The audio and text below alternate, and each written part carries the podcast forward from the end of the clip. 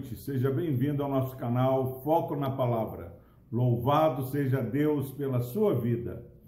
Vamos mais uma vez meditar no capítulo 4 da Epístola de Paulo aos Filipenses, versículo 5.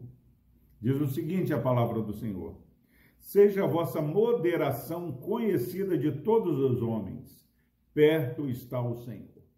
Glória a Deus pela sua palavra nós, nesses dias difíceis, precisamos é, estar fortalecidos no Senhor.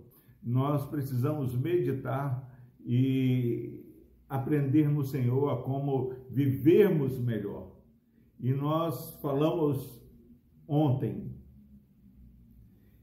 que é imperativo que, como crentes, tenhamos alegria no Senhor.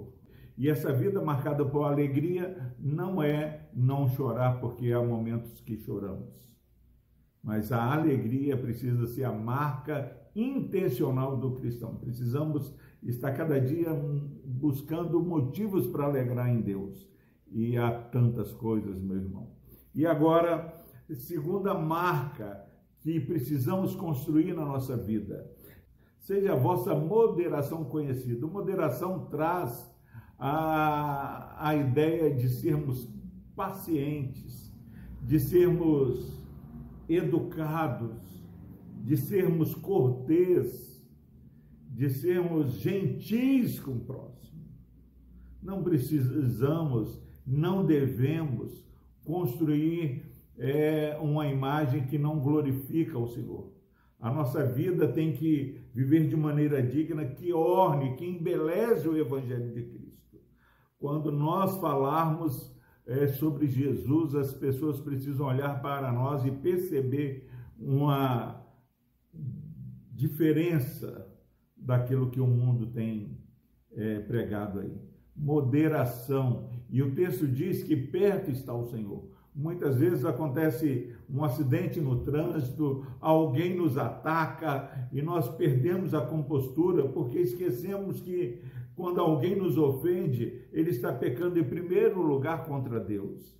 E Paulo está falando da prisão em Roma, que nós precisaríamos e devemos ser conhecidos como pessoas moderadas, temperantes, resilientes.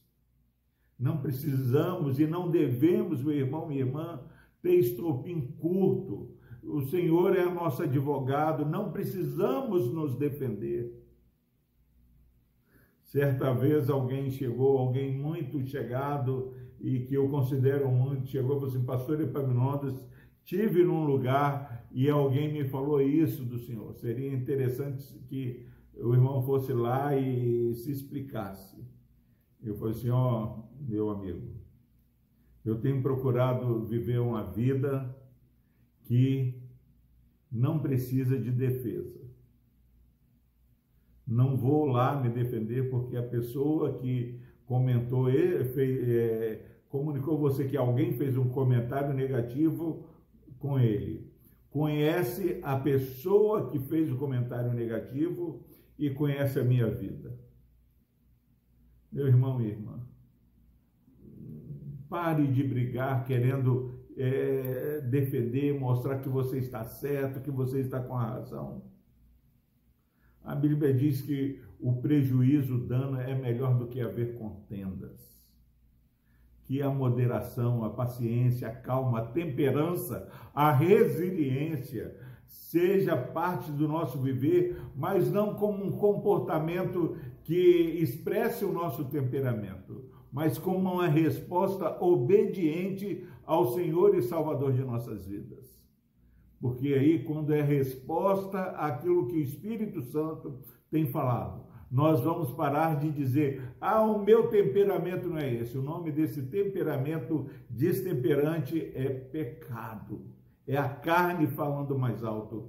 Que possamos saber que quando andamos no Espírito, nós não faremos a vontade da carne.